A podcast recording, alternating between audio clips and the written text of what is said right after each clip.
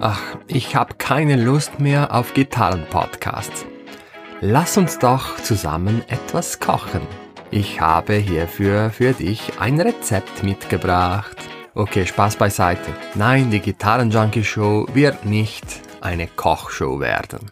Hiermit begrüße ich wieder alle Gitarrenjunkies da draußen. Das Rezept, das ich heute mitgebracht habe, wird dir dabei helfen, deinen eigenen Stil, deinen eigenen Sound auf der Gitarre zu finden. Denn seien wir ehrlich, wer möchte das nicht? Ich meine, hör dir Santana an, hör dir Nile Rodgers an, John Frusciante, Jimi Hendrix, B.B. King. Du erkennst diese Gitarristen und Musiker bereits nach wenigen Tönen. Die gute Nachricht ist, du hast eigentlich schon alles in dir, was du dafür benötigst. Die Grundvoraussetzung hast du bereits. Du bist ein Individuum, ein Mensch. Ein Mensch, der anders als andere Menschen ist. Und das ist auch schon die Basis für das Rezept.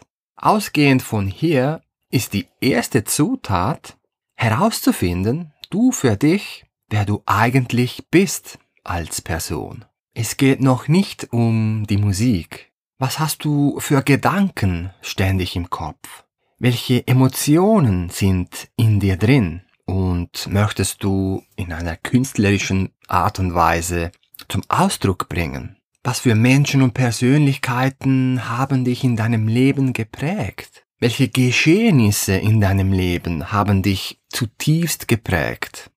Sei es im Kindesalter, im Teenie-Alter, aber auch als Erwachsener. Möchtest du deinem Zuhörer irgendetwas Spezifisches mitteilen? Oder möchtest du einfach Musik machen, um Musik zu machen? Möchtest du etwas ausdrücken, das den anderen gefällt? Oder ist es dir eigentlich egal und die Hauptsache ist, dass du schlussendlich etwas spielst, das dir gefällt? Das sind beispielhaft alles Fragen, die du dir stellen kannst, um zu wissen, wo deine musikalische Reise eigentlich hingehen soll. Alle, wir alle möchten doch irgendwie originell sein. Ein Original. Aber original zu sein heißt, du selbst zu sein. Du bist von Natur aus bereits anders als die anderen. Niemand hat deine Kombination aus Gefühlen und Gedanken und Erfahrungen. So, nächste Zutat. Man sagt ja so schön, du bist, was du isst. Dasselbe kann man in der Musik sagen. Du bist, was du hörst. Alles, was du jemals in deinem Leben, sei es aktiv, aber auch passiv gehört hast an Musik, prägt dich in irgendeiner Weise. Und diese Zutat kann dir auch keiner nehmen. Die ist auch so individuell wie du. Niemand hat diese Kombinationen von Songs gehört in meiner Musikhörlaufbahn, wenn man das so sagen kann, habe ich von Eurodance zu Hip-Hop und Rap bis zu Blues, Funk, Rock, Heavy Metal, so ziemlich vieles gehört. Ich habe mir die meisten Songs in meinem Leben habe ich aktiv gehört. Das heißt, ich habe sie nicht einfach im Hintergrund gelauscht, sondern ich habe Albums, ganze Albums, hunderte Male nacheinander gehört. Und all das formt meinen persönlichen Stil. Eine weitere Zutat ist all das, was du auf deinem Instrument gelernt hast. Alle Songs, alle Licks, alle Akkorde, alle Akkordfolgen trägt dazu bei, deinen Sound, deinen Stil zu entwickeln. Auch Tonleitern. Es gibt Tonleitern, die ich links liegen gelassen habe weil sie mir entweder nicht gefallen oder ich bin nie drüber gestolpert. Und das ist okay. Das ist dein persönliches Rezept, nicht ein Rezept, das dir jemand vorgibt. Du musst diese Tonleitern können, lerne noch das dazu und so weiter. Nein. Darum poche ich auch immer auf, lerne nur das, was dir Spaß macht, was dir Freude macht, was dir gefällt. Und wenn wir schon beim Lernen sind, kommt schon die nächste Zutat. Und zwar Werfe so oft wie möglich die Tabs in den Eimer. Was meine ich damit? Deine Ohrfertigkeiten, dein Gehör. Du kannst es nicht zu oft schulen und üben. Denn wie kannst du deine eigene Musik machen, wenn du nicht imstande bist, auf der Gitarre das zu spielen, was du in deinem Kopf hast? Also schmeiß am besten noch heute all deine Tabs in den Eimer, symbolisch natürlich, nicht wortwörtlich, und trainiere so oft wie möglich dein Gehör. Auf gitarrenjunkie.com findest du hierfür einige Starthilfen. Gehen wir weiter im Rezept. Die nächste Zutat ist dein Körper, deine Anatomie, deine Hände, deine Finger. Je nachdem, ob du Spaghetti-Beinfinger hast, sprich Spinnenfinger. Ich glaube, meine Tochter schaut zu oft Peppa Pig.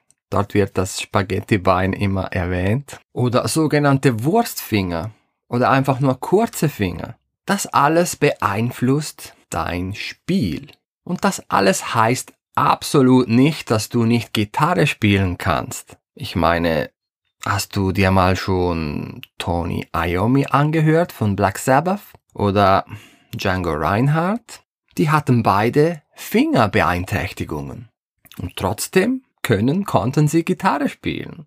Und wenn Tony Iommi nicht diesen Unfall beim Arbeiten gehabt hätte, wo ihm, so glaube ich, die Fingerkuppen, einige Fingerkuppen abhanden gekommen sind, wenn ich es richtig im Kopf habe beim Bedienen einer Anlage, einer Maschine, ich behaupte mal, dann hätten wir wahrscheinlich nicht diesen Black Sabbath Sound. Also lass dich nicht von deiner Anatomie entmutigen, sondern benutze sie als deine Stärke. Und da kommt die nächste Zutat wie gerufen, und zwar deine entwickelte Spieltechnik. Jimi Hendrix hätte nie so geklungen, wenn er seinen Daumen beim Akkordspielen nicht verwendet hätte. BB King ist BB King auch unter anderem aufgrund seines schnellen Vibratos. Wenn du von Null beginnst und du hast noch keine Ahnung, wie du überhaupt eine Gitarre in die Hand nehmen solltest, dann macht es durchaus Sinn, wenn dir jemand sagt oder zeigt, okay, das greifst du am besten so oder so oder doch so. Aber irgendwann mit der Erfahrung, du spürst ja die Gitarre in deiner Hand. Du weißt dann intuitiv selbst, was für dich bequemer zu spielen ist. Spätestens dann ist es Zeit, einfach alles andere über Bord zu werfen, falls nötig, und mit deiner eigenen Technik weiterzumachen. Wenn das Spielen nach Lehrbuch, das Hinstellen der Finger nach Lehrbuch, das ist, was du bist, toll, dann bist du das. Ich hatte auch dieses Erlebnis. Ich versuchte lange, die unter Anführungs- und Schlusszeichen richtige Technik beim Spielen anzuwenden und zu üben, bis ich irgendwann langsam merkte, dass es nicht meine Kleider sind, es fühlte sich so an, als ob ich in einen Kleiderladen gegangen wäre und eine Hose und einen Pulli anprobiert hätte, die mir gar nicht gefallen und die gar nicht zu mir passten. So habe ich mir einfach dann die Erlaubnis gegeben, die linke und die rechte Hand so zu benutzen, wie mir es am besten taugt. Natürlich musst du Töne aus deiner Gitarre kriegen. Solange das, was du greifst, auch erklingt, dann ist ja alles gut.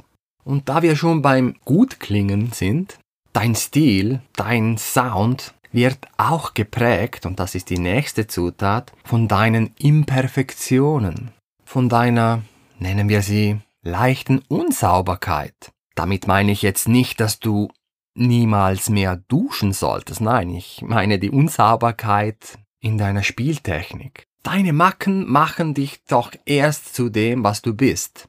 Die vorletzte Zutat. Deine Experimente. Was meine ich damit?